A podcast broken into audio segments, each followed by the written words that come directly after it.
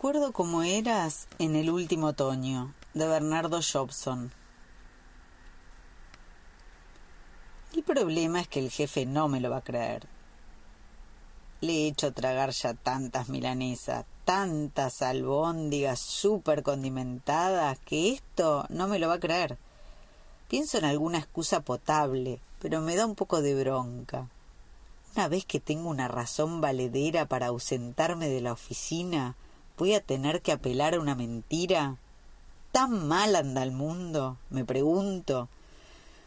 Pero toda esta filosofía de apuro no me absuelve del dolor que tengo desde que me levanté y amenaza con la posibilidad de que la gente me crea un deforme o algo así, al margen de unos chillidos austeros pero evidente que me transformaron en la máxima atracción del día en el subte.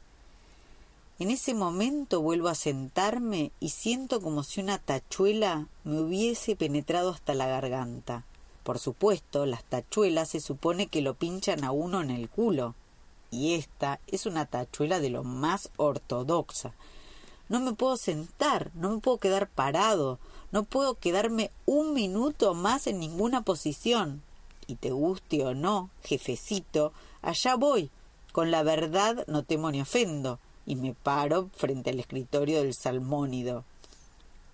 Plata no hay, me ataja. Y si necesitas plata, porque se te murió algún pariente, antes me traes el certificado de función. Mira, ni siquiera con el certificado, únicamente contra presentación del cadáver. Jefe, no quiero plata.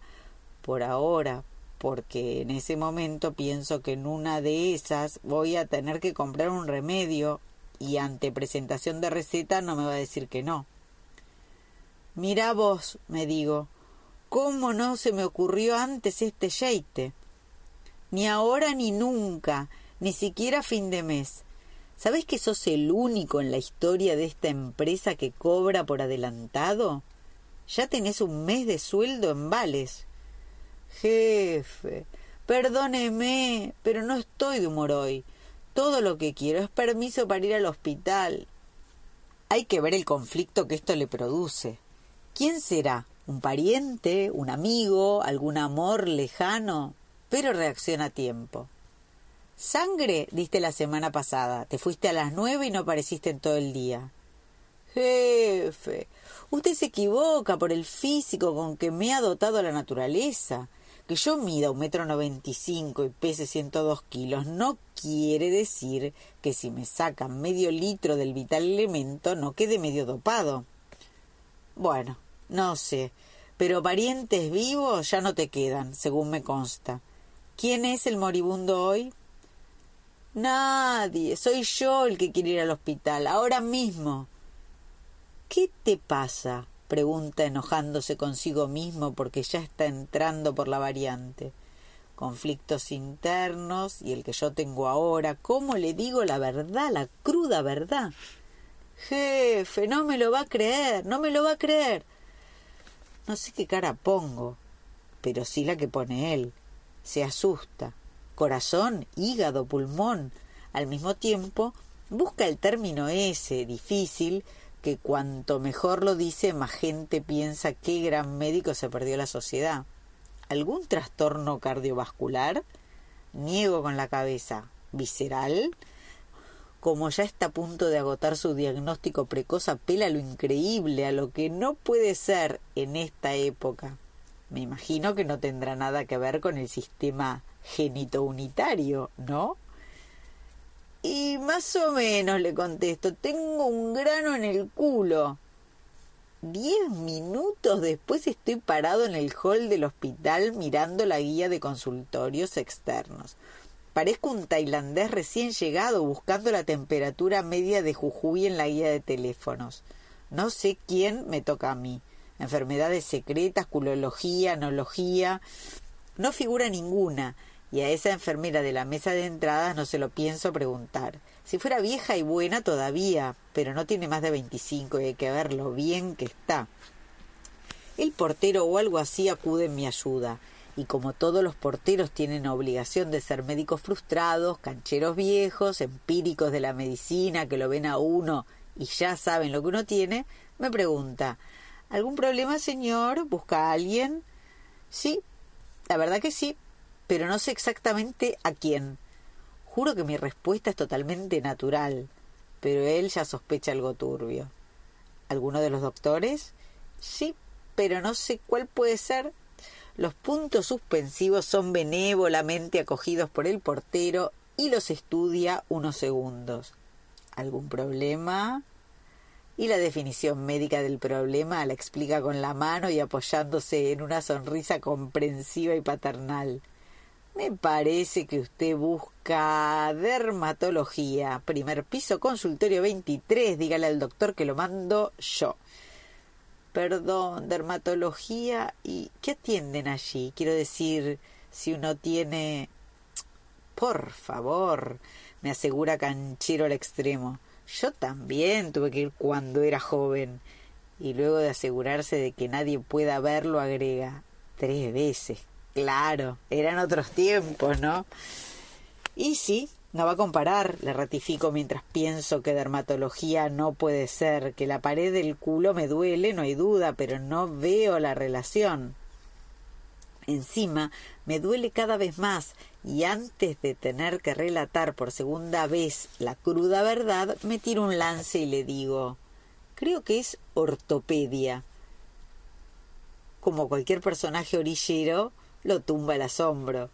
¿Ortopedia? Pero si usted camina lo más bien. No vaya a creer, hay momentos en que no puedo. Está totalmente decepcionado. Todo un caso social que él creía tener como primicia absoluta se le va diluyendo. Ortopedia, le insisto. No quiere decir que a uno lo curan del... Dígame, señor, me pregunta ya totalmente ofendido, ¿a usted qué le duele? Bueno, para serle franco, me duele el culo. ¿Qué quiere que le haga? No tiene ninguna anécdota al respecto y no sé si me la contaría aún en el caso contrario. Ya me odia directamente. Vaya a la guardia, ahí lo van a atender. Parece mentira. Cuando me dispongo a irme, la vocación lo traiciona y me dice Tómese un geniol o dos. Le agradezco la receta magistral y enfilo para la guardia. El continente americano se ha enfermado hoy y me pongo en la cola. Delante mío hay un tipo justo para que lo atienda el portero. La dimensión de la fila me hace dudar sobre si llegaré vivo a que me atiendan, pero pienso que esto me da el tiempo suficiente para ver qué le digo a la mina que está sentada en un escritorio distribuyendo el juego como un hábil mediocampista. Usted aquí, usted allá, hoy está prohibido enfermarse del hígado, el reumatólogo tiene hepatitis. Pienso en lo que voy a decirle. Me duele el recto. Y todo el mundo pensando qué lástima, un muchacho con ese físico y maricón. Quiero que me revisen el recto. Y la misma conclusión. Ahora ya sin ninguna duda sobre mi desviación sexual. Busco al rectólogo. Y lo mismo. Este quiere disimular que es maricón, lo cual no deja de ser peor. Por lo menos que afronte su desgracia con altivez, caramba. Cuando pasan dos tipos no sé todavía qué voy a decirle, pero el punto que está delante mío me puede salvar. A ver cómo le explica él que tiene los bichitos juguetones y entonces yo aprovecho la volada. El ambiente turbio, ya que tiene antecedente y lo mío no trasciende. Cuando le llega el turno, la enfermera le pregunta nombre, apellido, edad, domicilio y por poco hincha de quién es. Con soberbia, cara de otario, me acerco para escuchar el crucial diálogo. ¿Qué problema tiene? A punto de caérsele la cara de vergüenza por lo frágil ser humano que es, responde Tengo una uña encarnada. Pienso en la famosa clínica del diagnóstico que podríamos fundar el portero y yo, y luego de dar mi filiación, me mira y me pregunta con la mirada ¿qué problema tengo? Yo, mudo, finalmente accede al ritual. ¿Qué problema tiene, señor? Bueno, tengo un dolor. Apoya la cabeza en la palma y me vuelve a mirar. Está esperando que yo le diga a dónde. ¿Sí? me pregunta, dejando en el aire. ¿Qué me dice? Sí, le contesto. El agitadísimo diálogo no deja de constituir una escena pintoresca que matiza la espera de todos los pacientes. Todos miran. Detrás mío no hay nadie. Esto puede durar todo el día, pienso. Ayúdame, Miss Nightingale. Vos sabés de estas cosas. ¿Dolores durante la micción? me pregunta sutilmente. No, le contesto, y con un gesto le indico que siga intentando. ¿Dolores genitourinarios? Me pregunta un poco enojada, y antes de que se le ocurra la próxima posibilidad dolorosa, un sifilólogo frustrado opina en voz baja para que lo oigan todos. Debe ser para dermatología, señorita. Señor, por favor, no podemos estar todo el día con esto. Si usted no me dice lo que le pasa. ¿Problemas genitourinarios? insiste. Señorita, le digo con tono lastimero, no son genito-urinarios, pero alguna relación tiene, no sé. ¿El recto tiene algo que ver con el sistema? Claro, la palabra era un cheque al portador. La noticia recorre todo el hospital, pero el epicentro del fenómeno se centra en la guardia. El tipo de la uña encarnada me mira diciéndome con los ojos ¿No te da vergüenza? Si yo fuera tu padre, te volví a romper el culo, pero a patadas. Y una madre le dice a su hijo Vos vení para acá y lo protege instintivamente del deleznable sujeto. La enfermera, repuesta de la noticia, anota en la planilla y me dice que me siente. Pienso que si me siento, muero, ahí nomás, sumariamente. El médico pasa por allí en ese momento y la enfermera lo detiene. Noto que habla de mí. El tipo me mira, le dice que sí. Enseguida vuelvo y sale. Como pese a todo, ella me ama, me informa que enseguida me va a atender. La decisión provoca la tradición reacción popular. Hay murmullos contra la aborrecible enfermera, pero en medio de la indignación general surge la voz de la madre del niño que dirigiéndose a nadie, es decir, a todos, dice Claro, y encima los atienden primero. La configuración edilicia de la guardia propiamente dicha es un monumento a la discreción. Con un grabador y una filmadora uno podría en diez minutos escribir los diez tomos del testut, el médico me pregunta qué me pasa. Debe tener veintidós años a lo sumo. ¿En qué año estarás? ¿Ya rendiste culo vos? me pregunto. Mire, le explico. Desde ayer tengo un dolor bárbaro en el ano. Y ahora ya no puedo más. No puedo sentarme, no puedo estar parado, me duele si hablo. Bueno, vamos a ver. Venga por aquí y a medida que recorremos el pasillo va descorriendo las cortinas de los boxes, no sin provocar frecuentes chillidos, indignados por favores y actitudes insensatas de quienes se ven sorprendidos con paños menores a media asta. Encontramos uno vacío y me ordena que me desnude mientras él enseguida vuelve. En el box de al lado, el de la uña encarnada pega un grito y se traga una puteada que hubiera involucrado hasta el más remoto antecesor de la enfermera. Pienso que la verdad esto es mejor tomárselo a joda y cagarse de risa. A la sola mención del verbo defectivo, reflejo condicionado, diría Pavlov, me entran ganas de ir al baño, vía recto. Lo único que me faltaba, me digo, que me agarren ganas de cagar. El grito del de la uña encarnada va a parecer un susurro de amor comparado con el mío. Frágil espiritual que es uno, trato de engañarme y me digo que ya cagué. Mentira, me grita mi conciencia, mientras pienso que algún día debo escribir un ensayo sobre la vida y la caca, dos cosas difíciles de aguantar. La temperatura ambiente no es la más propicia para quedarse totalmente en pelotas y me dejo puesta la camisa y los zapatos. Me siento en la camilla y me observo el sistema génito unitario, que diría el portero. Da lástima. Parece el experimento de un jíbaro que ha reducido un bandoneón.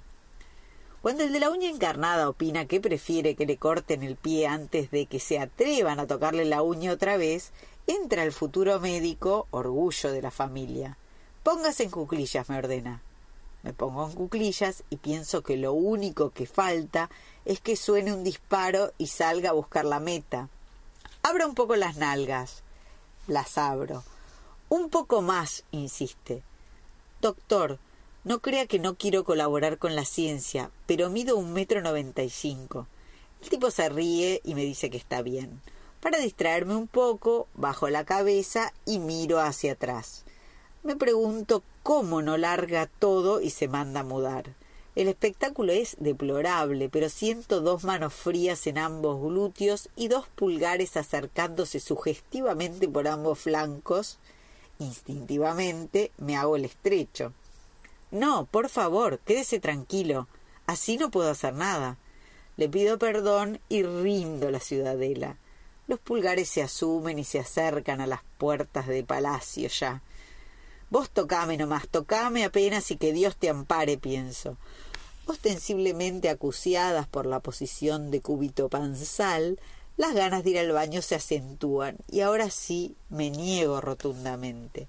El tipo se me enoja y como ya ha entrado en confianza, después de todo me ha tocado el culo, me dice, che, déjese de embromar, parece mentira. De golpe sospecha algo y me pregunta ¿Qué le pasa? Doctor, perdóneme, pero usted quiere creer que justo ahora se agarra la cabeza y se vuelve a reír. Está bien, pero aguántese. No hay otra solución. Yo necesito solo unos segundos para palparlo. Tengo ganas de contestarle que yo también, pero para cagarme. No creo que el chiste le caiga bien. Como soy un gil, me pregunta cosas a medida que empieza otra vez la invasión. ¿Es la primera vez que le pasa? Y la última, aunque tenga que cagar por la oreja el resto de mi vida.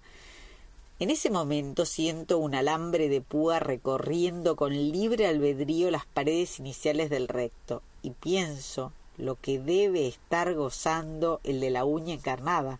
Pego un grito. Quédese como está, me ordena. Relaje los músculos. Enseguida vuelvo.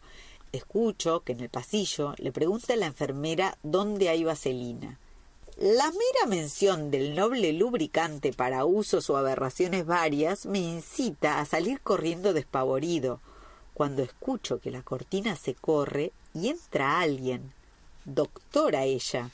Pasea la mirada por los hermosos y lascivos glúteos, luego va hacia el sistema genitourinario propiamente dicho, me mira inquisitivamente, se echa hacia atrás y vuelve a investigar la decoración general.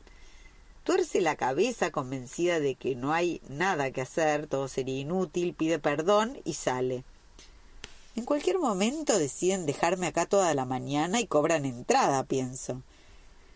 Se vuelve a correr la cortinita y entra mi anólogo de cabecera con un frasco de vaselina como para revisar un mamut. Lo deja sobre una mesita y procede a colocarse unos guantes de goma. ¿Es para evitar el embarazo? le digo haciéndome gracioso. No me contesta porque los guantes son más viejos que el tobillo y no sabe por dónde empezar. Cuando logra ponérselos, le asoman dos dedos lánguidos y desnudos. Un momentito, me ruega. Doctor, lo paro, ¿tengo que quedarme así obligatoriamente? Me duelen los brazos, sin contar con que cualquiera puede entrar como recién. El show, francamente, es un asco. No, quédese así y abra las nalgas todo lo que pueda. Sale y enseguida vuelve, esta vez acompañado de un colega, futuro anólogo. ¿Fístula? No sé, todavía no pude palpar. ¿Dolor? Sí, no se ve inflamación, dice el recién llegado desde la frontera con Bolivia. ¿Qué te parece? No sé, palpa a ver qué pasa. Yo, ano cinco, todavía no di. El colega desaparece. De pronto la situación se hace tensa. Me vuelve a abrir sin más trámite, se acerca todo lo que puede, y jugado, decide auscultar de zurda. Le miro el tamaño del dedo, manos de pianista más bien no tiene. Doctor, perdón, ¿pero usted piensa meterme eso adentro? pregunto en pánico. Me responde mientras cubre de vaselina el dedo. Escúcheme bien, ahora va en serio, o se deja palpar o se va su médico. Me dejo palpar. Cuando las galaxias explotaron en el núcleo central del universo, todo fue durante un instante un rojo que nunca se volverá a repetir, una explosión desde el seno más íntimo de cada una de las estrellas que se expandieron junto con nuestro Sol por el espacio, buscando con sus puntas el borde pascaliano de la esfera cósmica, horadando el infinito como espadas de Dios, mientras el Sol, vagabundo desde la eternidad, buscaba exactamente el centro de su pequeño sistema, calcinando todo lo que encontraba a su paso en una carrera devastadora que separó continentes, desequilibró el eje de rotación de los astros, emergieron volcanes que durante millones de siglos se aburrieron en las entrañas de la Tierra y estallaron al fin como bestias, una estampida de búfalos inconmensurable vomitando el rojo inicial hasta que Dios dijo basta, paremos aquí si lo que queremos es crear un planeta. Salgo del quirófano ad hoc, horadado y profanado en lo más íntimo, con la orden de volver mañana para ser observado por el especialista en el asunto, sujeto que me aplicará un aparato que se llamará todo lo rectoscopio que quiera, pero que no deja de ser un fierro en el culo, en ese momento, el tipo de la uña encarnada, apoyándose lastimosamente en uno de los talones, va también hacia la salida. Todavía no he podido saber por qué le sonrío, diciéndole qué día, ¿no? Al tiempo que camino con un ritmo que ya lo quisiera María Félix, yendo al encuentro de su amante para matarlo con premeditación y alevosía. Sorpresivamente, siento una de las famosas puntadas y me agarro del desuñado para no caerme, gesto civil y sin implicancias que el tipo interpreta como amor a primera vista. Se me vuelve a escapar otra sonrisa, actitud que no deja de empeorar las cosas, y el tipo mufa, impotencia, dolor y asco mediante, levanta instintivamente el pie desuñado y Bernabé Ferreira, en su tarde más gloriosa me encaja una patada en el centro mismo del culo. Por un instante nos miramos sorprendidos. Un segundo después, los dos, al unísono, pegamos el grito inicial, el llamado de amor indio. Tarzán navegando de liana en liana y convocando a todo el continente africano con voz tomada por un intempestivo resfrío e inmediatamente damos comienzo oficial al primer Festival Mundial de Cantejondo, no sin matizarlo con pasos de baile calé y danza rabiosamente moderna, todo por bulerías.